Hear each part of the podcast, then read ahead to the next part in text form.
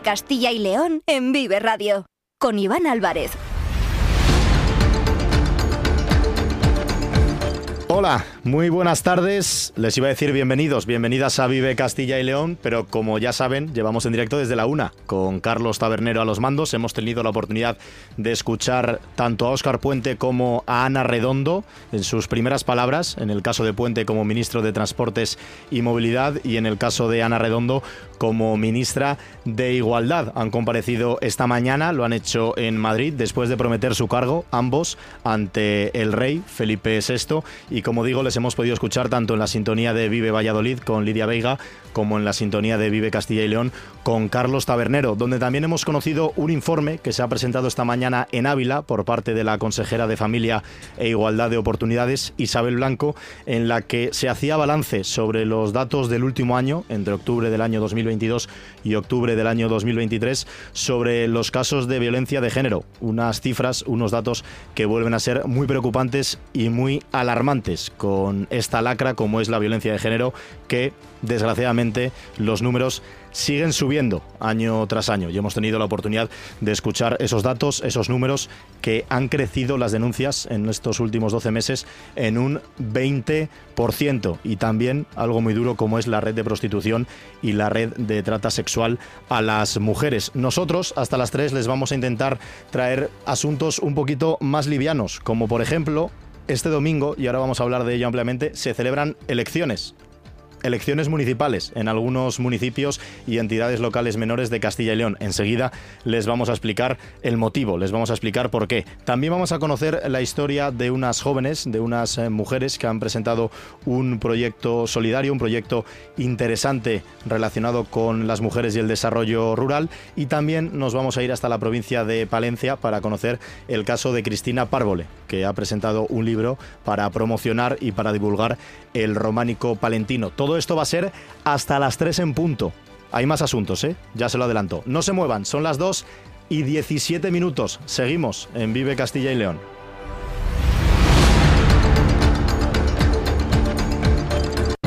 Vive Castilla y León en Vive Radio.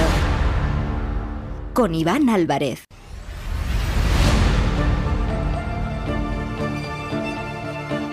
Y se lo acabo de comentar. Si les hablo de elecciones, les suena algo lejano, ¿verdad?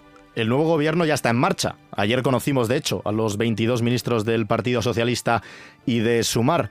Por ello, quizás el término elecciones no viene a cuento. O quizás sí. Recuerdo que hace un par de semanas, solo dos semanas, el fantasma de una repetición electoral estaba muy presente, hasta que el PSOE y Junts firmaron el acuerdo de la amnistía. Elecciones generales no, pero elecciones municipales sí. Sí, sí. Se lo vamos a explicar a los oyentes, Carlos Tabernero. Pues sí, Iván. Alguno le habrá dado un infarto, desde luego, cuando haya escuchado elecciones de nuevo. Pero es que este domingo, 26 de noviembre, están llamados a las urnas los vecinos y vecinas de seis municipios de Burgos, Salamanca y Segovia y otras 30 entidades locales de otras cuatro provincias de Burgos, León, Palencia y Soria. En total, unos 4.000 habitantes aproximadamente deben pasar por el colegio electoral este domingo. Y esto, Carlos, ¿por qué ocurre? ¿Por qué hay elecciones municipales este domingo en varias localidades de Castilla y León? La explicación es sencilla, pero a ver si soy capaz de hacerla. Porque en los comicios de mayo, es decir, cuando el resto de castellanos y leoneses votamos con normalidad a nuestros nuevos alcaldes y alcaldesas, en estos seis municipios y en estas 30 entidades locales no hubo candidatos, o bien el resultado fue nulo. Por tanto, ahora, seis meses después, tienen una segunda oportunidad para elegir a sus representantes. Vale, de acuerdo. Hasta aquí todo perfecto y muy fácil de comprender, pero tengo más dudas. ¿Por qué se vota este domingo y no se ha hecho antes? Bueno, porque es una decisión que corresponde al Consejo de Ministros. Y en uno que se celebró allá por el mes de junio se acordó que estas nuevas elecciones se celebren este día, el 26 de noviembre. El domingo, por tanto, van a pasar por las urnas los vecinos y las vecinas de 44 municipios en toda España. Seis de ellos están en Castilla y León.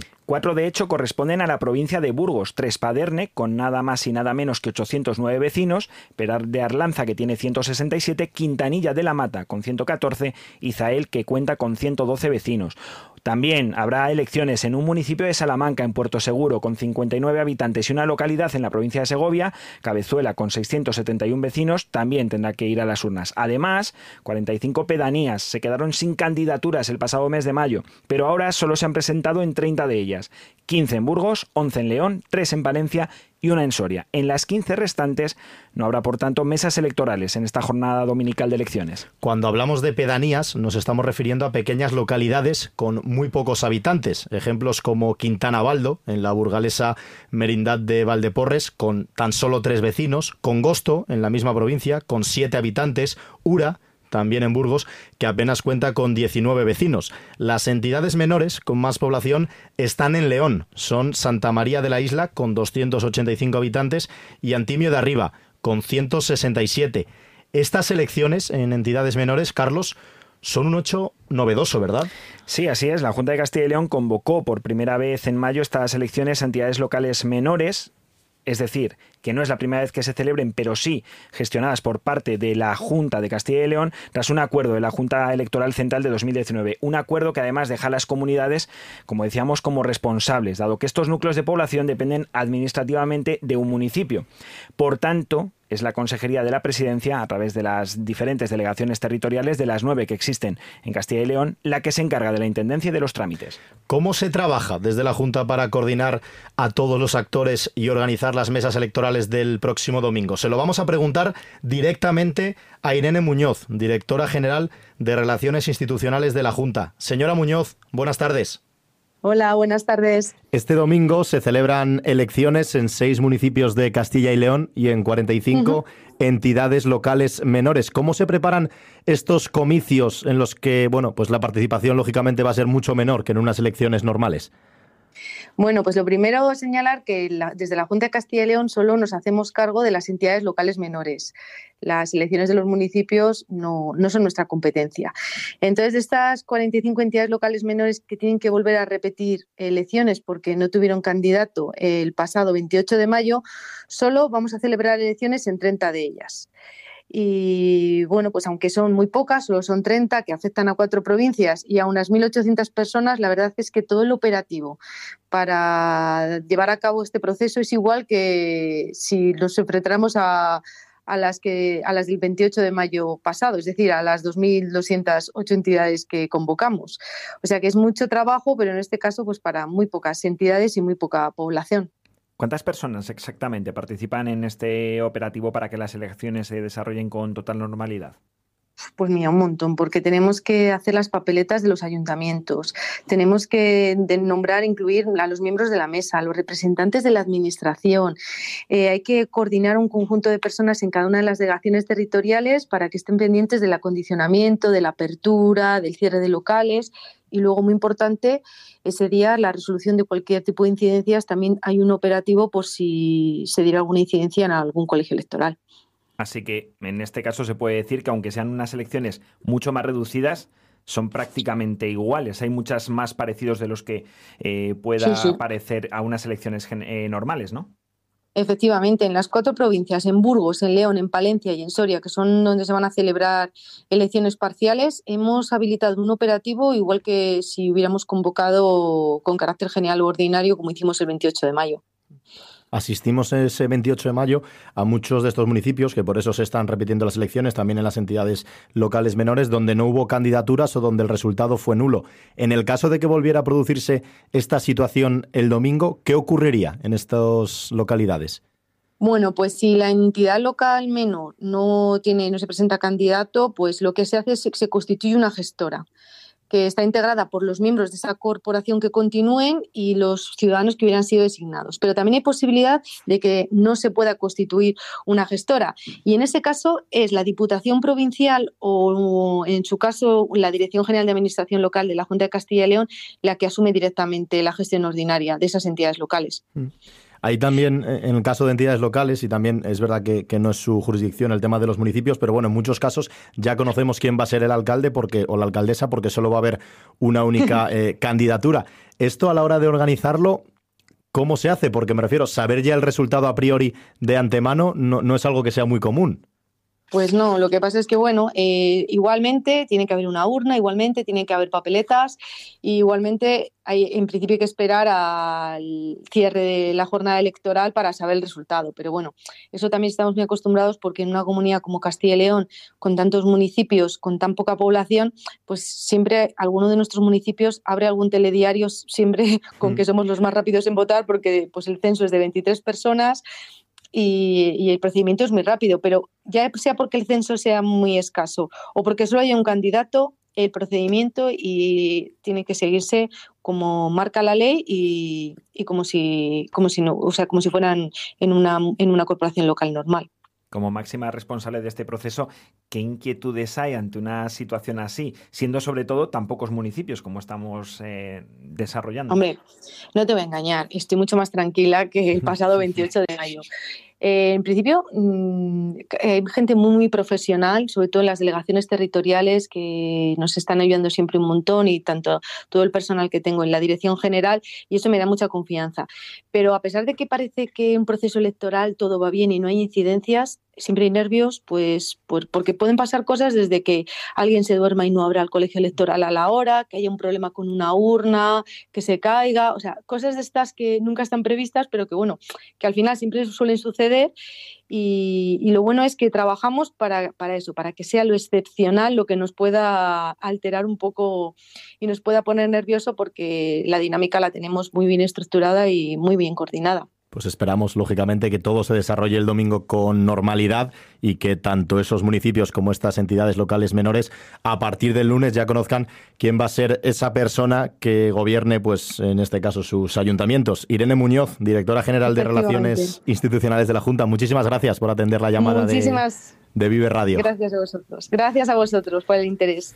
Las elecciones de mayo dejaron casos muy llamativos. El ejemplo más sonrojante fue el que se vivió en la localidad salmantina de Puerto Seguro, lo que llevó a la Junta Electoral de zona de Ciudad Rodrigo a invalidar los resultados de los comicios por un hecho insólito. Lo que les vamos a contar ocurrió de verdad, es cierto. A media mañana, el presidente y un vocal de la mesa, junto con el alcalde de la localidad, Evaristo Montero, que se debió creer el rey de la baraja, se llevaron la urna a los domicilios y regresaron después al colegio electoral pues con la urna, con la urna en la mano, como si no hubiese pasado nada.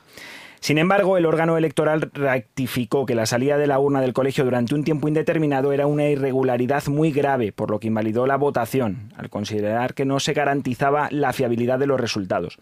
El Partido Popular ha confirmado que este domingo vuelve a presentar a Evaristo Montero, mientras que por parte del PSOE el candidato es el concejal Eusebio Zato. Como acaban de escuchar, la realidad en muchas ocasiones supera la ficción. También se van a celebrar comicios en la localidad segoviana de Cabezuela, donde se presentan dos listas de independientes. Y en la provincia de Burgos, en el municipio de Zael, Ana Isabel Angulo es la candidata socialista y Maximiliano Rebollar es el popular. En estas elecciones se va a producir un caso curioso, porque algunos municipios ya conocen los resultados de antemano. Los vecinos y las vecinas ya saben quiénes serán sus próximos alcaldes y alcaldesas, al haberse presentado solo una candidatura. Es el caso de municipios burgaleses como Quintanilla de la Mata o Peral de Arlanza, municipio de 167 habitantes, donde la única lista es la encabezada por Ricardo de la Peña, del Partido Popular.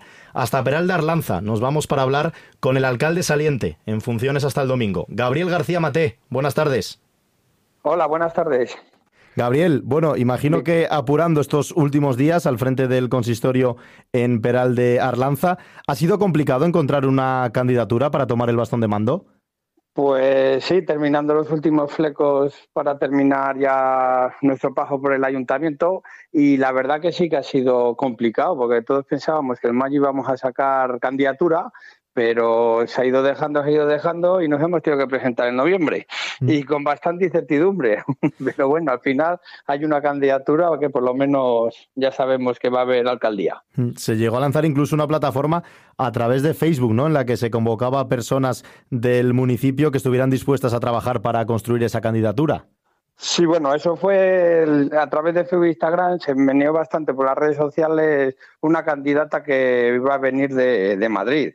Pero vamos, desde Peral también tuvimos, teníamos nosotros ya la candidatura preparada y al final esto quedó, quedó en agua de borrajas, por así decirlo. Así que bueno, aunque parece que está bien que venga, que parece que tiene que venir alguien de fuera, para que sepamos valorar lo que tenemos en el pueblo. Porque hasta que no se presentó esta candidatura externa, digamos, no se empezó a animar la nueva candidatura. ¿Existía ese temor, Gabriel, a que llegase una persona de fuera del municipio, una candidatura formada por gente de otra localidad que no conociese quizás de primera mano cuáles son las necesidades de los vecinos y vecinas de, de Peral de Arlanza? Imagino que fuera importante construir una candidatura local, encabezada por un vecino o por una vecina de la localidad de Peral de Arlanza, a quien poner voz, a quien poner cara a la hora de realizar cualquier sugerencia, cualquier manifestación, mirando también por el bien, lógicamente, de la localidad. Eso es, sí. Lo, además, de lo, además de que sea una candidatura local, es que es una candidatura continuista, porque Borja, Ricardo y Borja estuvieron con nosotros y al final son ellos dos y también los otros dos que están, Raúl y Adrián, pues son chicos que han estado con nosotros y cualquier cosa que, que hemos necesitado de ellos hayan estado, mm. ¿sabes? Así que no hay ningún problema por ese aspecto. La gente nos les conoce bien, sí. ¿Y existía temor, Gabriel, en dejar la gestión del ayuntamiento en manos de una gestora si no llega a salir ninguna candidatura? Esa gestora que tuviera que gestionar ¿no? los recursos económicos y patrimoniales del pueblo. Pues sí, pues la verdad que sí que hubo temor y yo en el pregón de Pérez de San Juan lo avisé y dije, como venga una gestora, todo esto que tenéis aquí, pues olvidaros de ello, porque una gestora no te va a permitir gastar todo lo que tú quieras en fiestas, en obras, en caminos, ella te va a limitar a unos gastos que para Peral iban a ser exiguos, porque al final estamos hablando de un presupuesto bastante, bueno, elevado y una gestora no nos iba a dejar gastar los recursos que tenemos en Peral. Mm. ¿Y cómo han sido estos seis meses, Gabriel, sin, sin un equipo de gobierno elegido en las urnas? Pues si te digo la verdad, llevo ocho años en el ayuntamiento.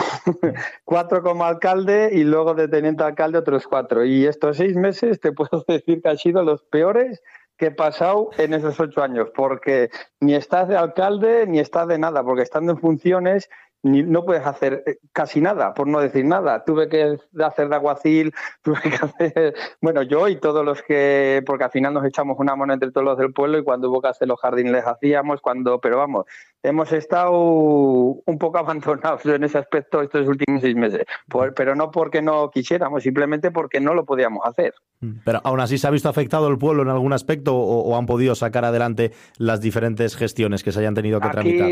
Eh, pues lo, lo, principal que haya fallado este verano ha sido, pues por ejemplo, todos los años hemos hecho cursillos, cursillos para los niños, grupos y para los mayores de deporte, de tal y todo eso, y este año pues no lo hemos podido hacer, porque como no lo teníamos presupuestado, no podíamos aprobarlo. Y aparte de eso, también, por ejemplo, el tema del aguacil. Hemos estado desde febrero sin aguacil porque no podíamos, no podíamos contratar, al estar en funciones no podíamos contratar una persona. Y fíjate un municipio como Peral, con todos los jardines y todo lo que tenemos sin aguacil, la verdad que le hemos hecho bastante de menos el aguacil. Y luego también tenemos los planes provinciales sin aprobar del otro año.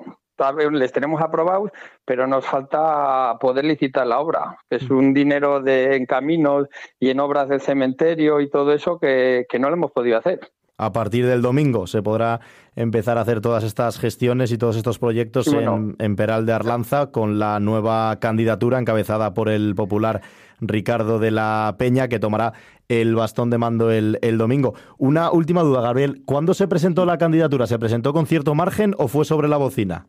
No, al final la candidatura se presentó, ya se había hablado mm. entre, estuvieron hablando entre ellos bastante y al final se presentó no sobre la bocina, pero una semana antes, una cosa así. Bueno, con cierto, al final ya sabes que estas cosas eh, se suele esperar hasta el final por si acaso, pero pero sí, tampoco con el margen que nos hubiera gustado que hubiera sido en mayo, no ahora, mm. pero bueno. Bueno, pues seis meses más tarde va a haber eh, por fin un alcalde elegido en las urnas. Además, en este caso no hay dudas porque solo hay una candidatura en Peral de Arlanza, así que como decimos, Ricardo de la Peña del Partido Popular, una candidatura continuista, como bien dice también Gabriel García Maté, el alcalde en funciones durante estos seis meses. Pues muchísimas gracias por atender los micrófonos de Vive Castilla y León. Gabriel, un fuerte abrazo. Vale, muchas gracias a vosotros. Y conocido el caso de un alcalde saliente, vamos a descubrir la historia de una alcaldesa que el domingo tomará el bastón de mando. Es Begoña Lavín, próxima alcaldesa de Trespaderne, que es un municipio burgalés de 809 habitantes, el más poblado de los seis, que el domingo abrirán sus colegios electorales en Castilla y León. Begoña Lavín, buenas tardes. Hola, buenas tardes. Begoña, ¿por qué decidió dar el paso y presentarse a la alcaldía de su municipio? Bueno, pues la decisión ha sido un poco difícil, pero en vista de que no había ninguna candidatura, no nadie parecía que se iba a presentar, pues antes de que una gestora tomara el mando del ayuntamiento, pues bueno, nos liamos la manta a la cabeza y dijimos, venga, tenemos que presentarnos porque eso, eh, no queremos que una gestora que venga de diputación pues lleve las riendas del ayuntamiento que que nada sabe de lo que las necesidades que tenemos aquí. Entonces, pues bueno, pues, mm, dimos el paso al frente, eh, quizás sin pensarlo demasiado, pero bueno, ya, ya está hecho y bueno, y afrontando la situación ahora con bastante ilusión. ¿eh? Trespaderne no es un municipio precisamente pequeño. ¿No, ¿No, le ha extrañado a nadie que en mayo nadie diese el paso entre los más de 800 habitantes que tiene la localidad? Bueno, pues no la ha extrañado porque bueno, aquí había ya anterior, en anteriores legislaturas solo había habido una candidatura por iniciativa Merindades, ¿no? Entonces, mm, mm. no sé, la gente estaba muy desencantada, ¿no? Mm, había mucha desidia para, para presentarse, bueno, por problemas de pueblo quizá o no sé. Tampoco te sé expresar cuáles eran los problemas que hubo en el ayuntamiento, que los, los conozco desde fuera, no, ¿no? Entonces la gente estaba un poco desanimada a meterse en jaleos o en, ¿no? Hmm. O eso, o dar un paso adelante, bueno, mientras que sean otros los que se peguen, no es así de esa la cuestión. ¿Y qué le han dicho los vecinos cuando ha decidido presentarse? Bueno, pues ahora ha habido, a ver, esto espera como todo, habrá algunos que no les haya gustado, ¿no? Pero los que sean, los que me han dicho algo, o al menos me han dado las gracias por presentarme porque hay alguien. ¿No? Hay alguien que, se presente. La mayoría, yo creo que la mayoría están, están contentos. Vamos, que por eso, posiblemente por eso, porque, porque lleve las riendas del ayuntamiento alguien que está aquí, no alguien que venga de fuera. Hablaba antes de, ilusión, ¿con qué programa va? ¿Cuáles son sus principales propuestas para, para el pueblo, para que Tres Padernes siga creciendo? Bueno, pues nuestras, nosotros propuestas, propuestas, ya hemos dicho que ahora mismo promesas no, no, no damos demasiadas, ¿no? Porque, bueno, pues los que me acompañan en la candidatura y yo misma no tenemos ninguna experiencia en, en, ¿no? en la administración municipal ni en nada parecido, ¿no? Entonces, nosotros tenemos que aprender ¿no? Y tenemos que situarnos. No, no sabemos cómo funciona un ayuntamiento, ¿no? Ni, eso. Y encima llegamos seis meses tardes que el resto, ¿no? Que hay muchas ayudas que ya no se podrán pedir o así. Entonces, nos toca ahora estudiar, ¿no? Estudiar cómo funciona todo y pedir eh, subvenciones o todo lo que podamos pedir durante el año 2024, ¿no? Para realizar algo en el 2025. Pero eso, nosotros la verdad es que no damos muchas promesas, porque eso, no sabemos la situación del ayuntamiento, no sabemos lo que hay o cómo está, ¿no? Entonces, bueno, a ver, nosotros tenemos ideas porque vivimos aquí y sabemos lo que hay, ¿no? Eh, tenemos un problema con el agua, ¿no? Que en verano, cuando aumenta la población y el, río Jerea escasea, baja su caudal, pues, pues el agua tiene un olor desagradable, aunque sea potable, ¿no? Pues eso, por ejemplo, ese es un tema que nos interesa a todos los que vivimos aquí, ¿no? Es lo que, bueno, intentaremos estudiarlo, pero eso, no prometemos desde ahora mucho más, ¿no? Y este domingo mm, supongo que espera mayoría absoluta, ¿no? Eh, evidentemente, ¿no? bueno, creo que tenemos que tener 33 votos, ¿no? Eh, ¿no? 33 votos, algo así, mm. más o menos, para, para, bueno, el 5% del censo es lo que necesitamos para poder salir, ¿no? Y bueno, yo creo que 10 votos ya tenemos en la candidatura, o sea que a poco más mm, conseguiremos los 33 que necesitamos. Yo creo que no tendremos problemas, ¿no? y que Trespaderne por fin pueda tener seis meses después la alcaldesa que el pueblo merece. Muchísimas gracias por habernos atendido en esta tarde de Vive Radio Castilla y León. A Begoña Lavín, la nueva alcaldesa de Trespaderne a partir de este próximo domingo. Gracias a vosotros por atendernos también. Pues este es el resumen. El domingo, este domingo día 26, seis municipios de Castilla y León y 30 entidades locales menores tendrán que pasar por las urnas para votar por sus próximos alcaldes o alcaldesas después de que el pasado mes de mayo los resultados de las elecciones fueran nulos o no se presentase ninguna candidatura. El lunes les contaremos qué tal se ha desarrollado esa jornada electoral. Faltan 20 minutos para las 3 de la tarde. Seguimos en directo en Vive Castilla y León. Cojeces del Monte celebra la tercera edición de la Feria de la Trufa Negra, única en la provincia de Valladolid, los días 2, 3 y 4 de diciembre. Acércate y podrás adquirir trufa, quesos trufados, miel, dulces, vino, obsequios navideños, participar en sus catas, en sus talleres de cocina en familia, disfrutar con el concurso de perros truferos y mucho más. Actividades para todos. Entra en cojecesdelmonte.es. Un mundo infinito de historia en el Museo de las Villas Romanas, de tradición en el Museo del Ban y de encanto en el Castillo de Fuensaldaña, de belleza en el Canal de Castilla y de naturaleza en la increíble finca de Matallana. Un mundo infinito donde detener el tiempo en la Villa del Libro, donde descubrir los sabores más auténticos en el Museo del Vino y donde disfrutar de la gran variedad de actividades del Valle de los Seis Sentidos. Reconecta con lo que realmente importa. Valladolid avanza. Diputación de Valladolid. Vive Castilla y León en Vive Radio. Con Iván Álvarez. Y nuestro periplo por la comunidad hoy nos lleva hasta la localidad segoviana de Sacramenia, donde se produce, Carlos, un podcast muy particular. Así es, Iván, para empezar porque ni podcast se llama. Se trata del Podcast de la Repera, una iniciativa que aúna a tres mujeres del mundo rural, Tamal Bala, Raquel Arranz y Belén Martínez, para ayudar a las emprendedoras que se encuentran en su misma situación a salir adelante con sus negocios. Pero a esto, que suena muy serio y muy formal, ellas le añaden una nota de humor, que es lo que ha convertido a esta iniciativa en la ganadora del Premio de Excelencia a la Innovación para Mujeres Rurales en la categoría de Excelencia a la Comunicación. Ahí es nada. Pues nos vamos ya a hablar con una de las tres protagonistas de este podcast. Tam Albala, buenas tardes. Muy buenas tardes. Tam Albalá. Albalá. Albalá. Eso es, no, no, hay que dejarlo bien claro. Tam Albalá, ¿cómo se os ocurrió lanzar este podcast de la repera?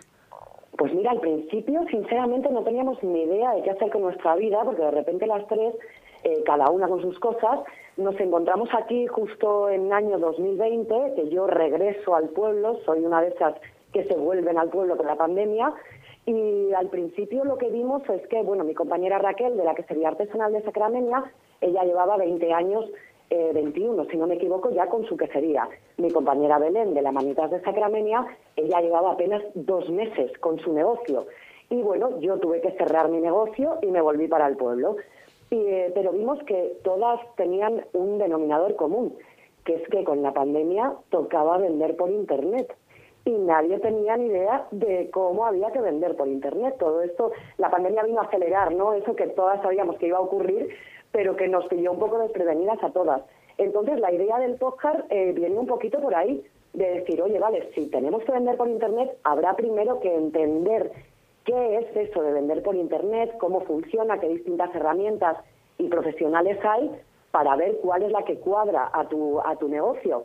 Mm. Y bueno, pues nos, como somos muy de hablar, las tres nos juntamos, empezamos con la cháchara y de ahí sale el decirles a Raquel y Belén, oye, que a partir de ahora vamos a hacer un podcast. Y bueno, eh, su primera reacción fue decir, ¿un qué? ¿Un qué? ¿Un qué? ¿Un cuál? No lo sabía pronunciar. Entonces, bueno, de ahí se queda un poco la gracia de que se llama el podcast y bueno, también porque simboliza un poco que eh, gran parte de nuestra filosofía, ¿no? Que ninguna nacemos aprendida, que todo se puede aprender en esta vida y una cosa de ellas es la digitalización. Así que cada cual puede decir podcast como le dé la gana. Oye, Tam, ¿cómo se ayuda a las emprendedoras en el mundo rural? Eh, pues mira, lo primero que tenemos, por un lado, la comunidad de emprendedoras rurales, que es la primera comunidad digital de emprendedoras rurales, que es ereslarepera.com, para todos aquellos que queráis cotillear, ahí lo tenéis todo, que nos ha quedado además preciosa la web, todo se ha dicho. Y bueno, la comunidad lo que nos ayuda es un poco a, tener nuestra peña, ¿no? Nuestra tribu. la emprendedora rural al final eh, lo primero que, que un denominador común de muchas de las emprendedoras rurales de este país y en Castilla y León en concreto es que pasamos mucho tiempo solas, la mayoría somos autónomas, ¿no? Entonces, paliar un poquito esa soledad, ver que esos problemas que tú tienes, esas movidas que te pasan con tu chiringuito, como decimos nosotras a nuestros negocios, con tu chiringuito ahí en tu pueblo, pues que no te pasen a pisolas, y que hay un montón de emprendedoras más en tu misma situación o que hace poco han pasado por ella y te pueden ayudar y otras tantas que van a llegar a ese bache en el que estás tú de aquí a poco y a las que tú también puedes ayudar. Entonces, la parte de la comunidad, el hacer piña, nos viene de maravilla. La verdad, tenemos un chat de todas las emprendedoras, tenemos una página en la que les damos visibilidad, una sección dentro de nuestra página web para dar a conocer ¿no? al mundo todas estas maravillas de proyectos y de negocios que hay en el entorno rural, pero que todavía están metiendo ahí un poquito la cabeza en el Internet. Y por otro lado, el podcast es la herramienta que desde Eres la Repera tenemos para enseñar esto de la digitalización a las, a las emprendedoras rurales de nuestra comunidad, que nosotros las llamamos nuestras titis, las titis de la Repera. Hacéis tribu, hacéis comunidad pero es también porque faltan recursos de las administraciones para ayudar a este emprendimiento dentro del mundo rural y sobre todo a las mujeres. Mira, el problema no creo, eh, no creemos que sea que falten recursos, porque mira, cuando empezó todo esto, cuando Raquel y Belén se encuentran con sus negocios en este momento en la pandemia, de que toca vender por internet, eh, bueno, creo que todos tenemos alrededor en nuestra vida eh, una mujer rural y todos sabemos que a la mujer rural no se le caen los anillos por hacer nada. Entonces, ellas, en cuanto vieron que había que vender por Internet, dijeron, venga, me apunto a todo, tanto a nivel de Junta de Castilla y León como las diputaciones, en nuestro caso de Segovia, como a nivel estatal, desde el Ministerio de Agricultura, como a nivel europeo, lo hemos visto ahora mismo con los fondos de digitalización, eh, todos se volcaron porque esto había que hacerlo, ¿no? Y había que, acelerar este proceso. Ellas se apuntaron a todos. ¿Cuál es el problema que han tenido ellas y que es el que intentamos paliar desde el podcast? Que no entendían la mayor parte de los términos a los que se refieren. Cuando tú te presentas a un webinar, por ejemplo, una masterclass sobre digitalización de negocios y demás, lo haces con toda tu buena voluntad, queriendo empezar desde cero. Sin embargo, ¿qué ocurre con la mayor parte, eh, si no todas estas formaciones, que utilizan un lenguaje y parten de una base de conocimiento del digital que muchas de nuestras titis no tenían? Nos hemos encontrado con titis que, ni siquiera tenían un correo electrónico cuando llega la pandemia, que, bueno, pues un, un nivel de conocimientos que no, que no, que no, ni el lenguaje, o sea, sí, me ha apuntado a un webinar, ¿vale? Pero es que no sé ni siquiera lo que significa webinar. Oye, que después de esto han dicho que hay un networking. ¿Qué es un networking? Tampoco lo sabemos. Entonces, no pasa nada por no saberlo, ¿de acuerdo? Pero ese, esa falta de conocimiento y esa falta de conexión con el lenguaje, ¿de acuerdo? Es lo que hace que la emprendedora rural diga, ¡buah! esto del Internet no es para mí, nada, yo mejor sigo con lo mío y ya está. Y eso no puede ser, porque Internet es una tarta enorme de la que nosotras, las emprendedoras rurales, las tipis de la repera, también queremos nuestra porción y nuestro cachito. Y, por ello, por ello, Tam, es tan importante este proyecto Podcast de la Repera para poner en valor también a todas estas mujeres que desarrollan sus proyectos en el mundo rural. Muchísimas gracias por atendernos. Tam Albalá, un fuerte abrazo. Un fuerte abrazo. Gracias a vosotros. Descubre Riaza, el tesoro escondido en la provincia de Segovia, un municipio rodeado de la belleza de la Sierra de Ayllón. Sumérgete en su patrimonio cultural con ermitas centenarias y una impresionante iglesia renacentista. Disfruta de su rica gastronomía y de la Ruta del Color, un recorrido excepcional por pequeños pueblos con encanto. ¿Y qué decir del Alledo de la Pedrosa y de la Pinilla? Ven a Riaza, tu aventura te espera. Vive Castilla y León en Vive Radio. Con Iván Álvarez. Mi nombre es Cristina Párvole y soy la autora del libro que hay detrás del románico palentino. Mi afición por este arte comenzó siendo muy pequeña. Mi abuela era la custodia, la persona encargada de las llaves, en la ermita de Santa Cecilia de Espinoso de Aguilar. De su mano me adentré en un mundo fascinante.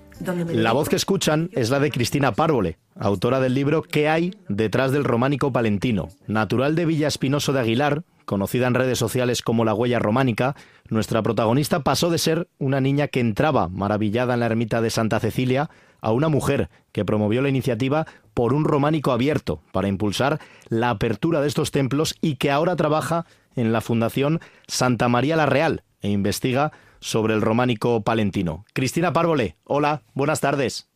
Muy buenas tardes, encantada de, estar con vosotros. Y encantados nosotros, por supuesto, de, hablar contigo. No voy a ser muy original con esta primera pregunta, pero cuéntanos, ¿qué hay detrás del romántico palentino?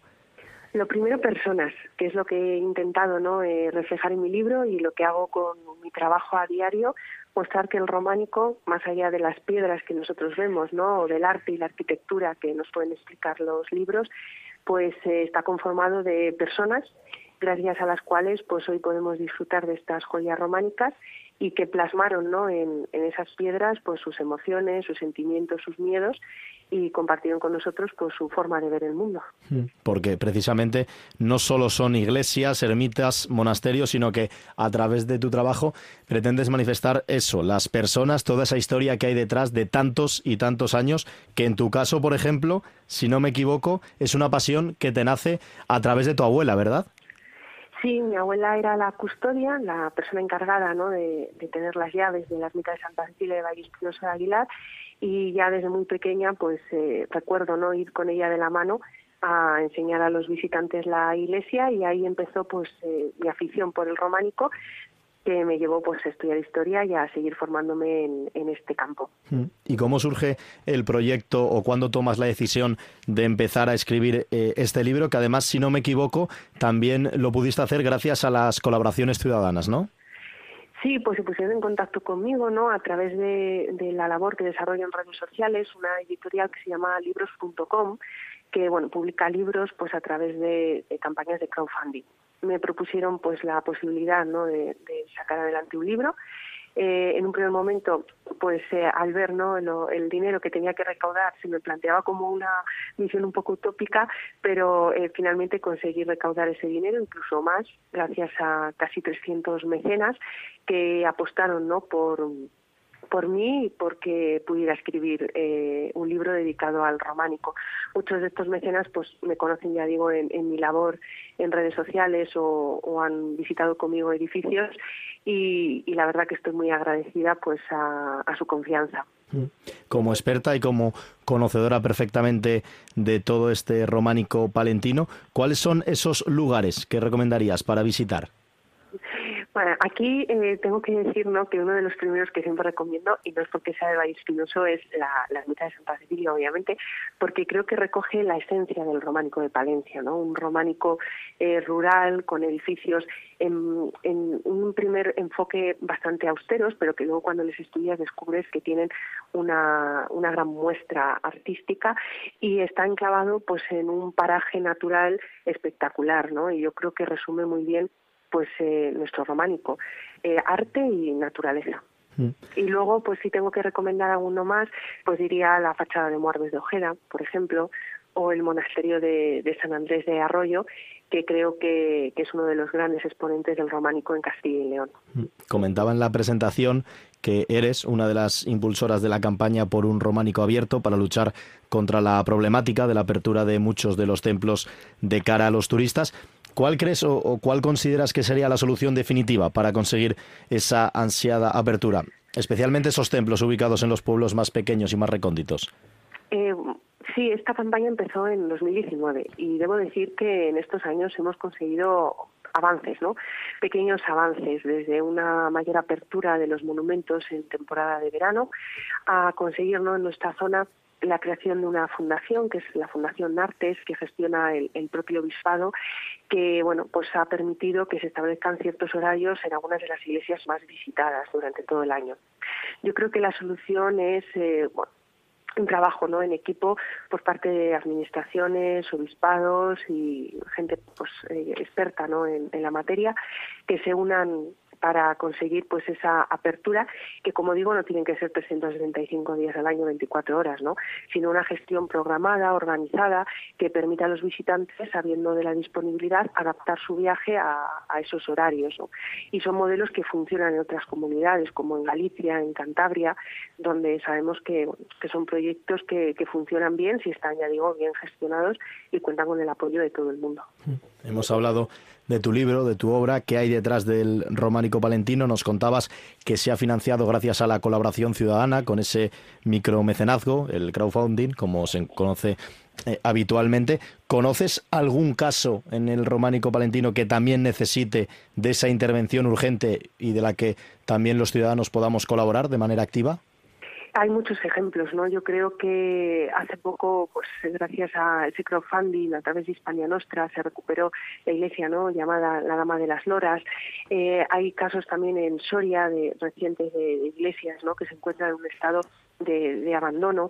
En ese caso, Hispania Nostra hace una gran labor recopilando pues esos edificios que se encuentran, ya digo, en una situación bastante comprometida y de vez en cuando lanza campañas de este tipo de mecenazgo que han permitido pues eh, restauraciones importantes. Obviamente la colaboración ciudadana es, eh, yo siempre lo digo, un pilar fundamental y como te decía antes en cuanto a la apertura en este caso también pues nos tenemos que unir no eh, hacer ver a las administraciones que son las que al final ponen el dinero que invertir en patrimonio no es perder dinero sino que es eh, una inversión a, largo plazo eh, que permite mantener un recurso en una zona como la nuestra no que sufre una gran despoblación el románico pues genera desarrollo, genera economía, genera empleo y eso es lo que hay que hacer, ya digo, un poco a todo el mundo. Mm. Ese es el libro que hay detrás del románico palentino. Hablamos también de la campaña por un románico abierto. ¿Cuál es el siguiente proyecto que tienes en mente o en el que ya estás trabajando, Cristina? Bueno, pues la verdad que las diferentes presentaciones que estoy haciendo me están animando a escribir un segundo libro, una segunda parte, de más personajes, ¿no? Porque es verdad que, que detrás del románico palentino habla de cuatro figuras eh, muy importantes, pero hay otras muchas personas que, que están ahí esperando y pues la verdad que el siguiente proyecto para mí, que me gustaría empezar, es a escribir esa segunda parte que hay detrás del románico palentino y seguir dando voz a, a esas personas. Todavía no te has puesto con ello, ¿no? No, todavía no, porque ahora estoy con presentaciones del, del libro y quiero disfrutar de, de, esta primera parte, pero sí que tengo en mente, ya digo, seguir un poco con la escritura. Mm. Pues desde Vive Radio te animamos lógicamente a que retomes esa segunda parte de qué hay detrás del románico palentino. Seguro que todos tus seguidores en el momento que se enteren que lo tienes en mente también te animan a hacerlo porque sin duda es muy interesante ese primer libro que ya has escrito y todo el trabajo que realizas para investigar y para poner en valor eh, todo lo que hay en la provincia de Palencia con ese románico histórico, no solo la historia de las iglesias, de los monumentos, sino también de todas las gentes de la provincia de Palencia, que es mucha, con mucha historia detrás y que han hecho un trabajo muy importante que sin duda no podemos olvidar. Cristina Parole, muchísimas gracias por atendernos en los micrófonos de Vive Castilla y León. Un fuerte abrazo. Nada, muchas gracias a ti por tus palabras y a todos nuestros oyentes y encantada. Un abrazo. El tiempo con Daniel Angulo. Hola Iván, muy buenas tardes. Tenemos una clara situación de vientos del norte y estos vientos del norte donde dejan lluvias y precipitaciones es en el norte de nuestra comunidad, mientras que en el oeste, en las provincias de Zamora y Salamanca, que en los pasados meses se llevaban toda la lluvia, pues ahora es donde luce más el sol. Hemos tenido a lo largo de la mañana mucha nubosidad, con lluvias en toda la zona del norte de León, en picos de Europa incluso ha estado nevando por encima de los 1.200 metros, allí está situada la cota de nieve, también ha nevado por encima de 1.300 metros en la montaña palentina, en el norte de Palencia, y en Burgos pues ha estado lloviendo también durante toda la mañana, incluso esas lluvias se están extendiendo ya hacia el este, a la zona de Belorado, Sierra de la Demanda, Cota en la Sierra de la Demanda y norte de Soria por 1.300 metros y también ha habido chubascos en, la capital burgalesa y por Soria pues han tenido nubes y claros. ¿Qué es lo que va a pasar en las próximas horas? Pues que va a seguir esta entrada de viento del norte, los cielos muy nubosos por todo el norte, por las provincias de Burgos, por la provincia de Soria y Segovia, mientras que en Zamora, Salamanca especialmente, los cielos van a estar poco nubosos y va a lucir el sol. En Segovia puede haber nieblas también por tierras de pinares. Hoy las máximas pues van a estar colocadas sobre los 9, 11, 12 grados incluso en Zamora. Y mañana vamos a seguir teniendo pues ambiente frío, hay que decir que hoy las mínimas durante la pasada madrugada, al amanecer, pues no ha sido demasiado fresco, ha habido 9,4 por ejemplo en Salamanca, 6,4 ha sido la mínima de Burgos capital, 7,3 en Soria, 6,1 en Segovia, 6,5 en Ávila, 8,9 ha sido la mínima de Valladolid y 9 de mínima de, han tenido en Palencia, donde ha habido bastante nubosidad. 7,4 eh, por otra parte de mínima en León. Mañana, decía miércoles, se intensifica la entrada de viento del nordeste, muy nuboso por las provincias de Burgos, Segovia y Soria. Allí estará incluso con lluvias a lo largo de la mañana, mientras que ya por el oeste los cielos estarán poco nubosos o despejados, con algunas neblinas matinales. Van a trasladarse las lluvias, ya no lloverá por el norte de León, sino que lloverá más en lo que es el norte o este de la montaña palentina, sobre todo también en el norte de Burgos y zonas del sistema ibérico. La cota de nieve situada mañana entre 1.200 1.300 metros. Máximas previstas para mañana, pues la más alta será la de Zamora, 12 grados, y la más baja, la de Burgos y Segovia, con 9 grados. Parece que ya el jueves se retiran las lluvias. Tendremos algunas nubes, pero este día ya se abrirán grandes claros. Es decir, ya el jueves jornada fría, pero sin lluvias. Y el viernes y de cara al fin de semana no tendremos lluvias, pero ojo porque durante el fin de semana pueden aparecer eh, las heladas matinales. ¿Por qué? Porque a partir del jueves ya los cielos se van a despejar, el viento se va a calmar y eso va a favorecer que el aire frío se sitúe en capas bajas de la atmósfera. Como digo, Lluvias hoy, sobre todo en el este, también mañana en el este. En los días siguientes, a partir del jueves, se desaparecen las lluvias, tiende la atmósfera a estabilizarse, pero pueden aparecer las heladas de cara al fin de semana. Nada más, muy buenas tardes a todos.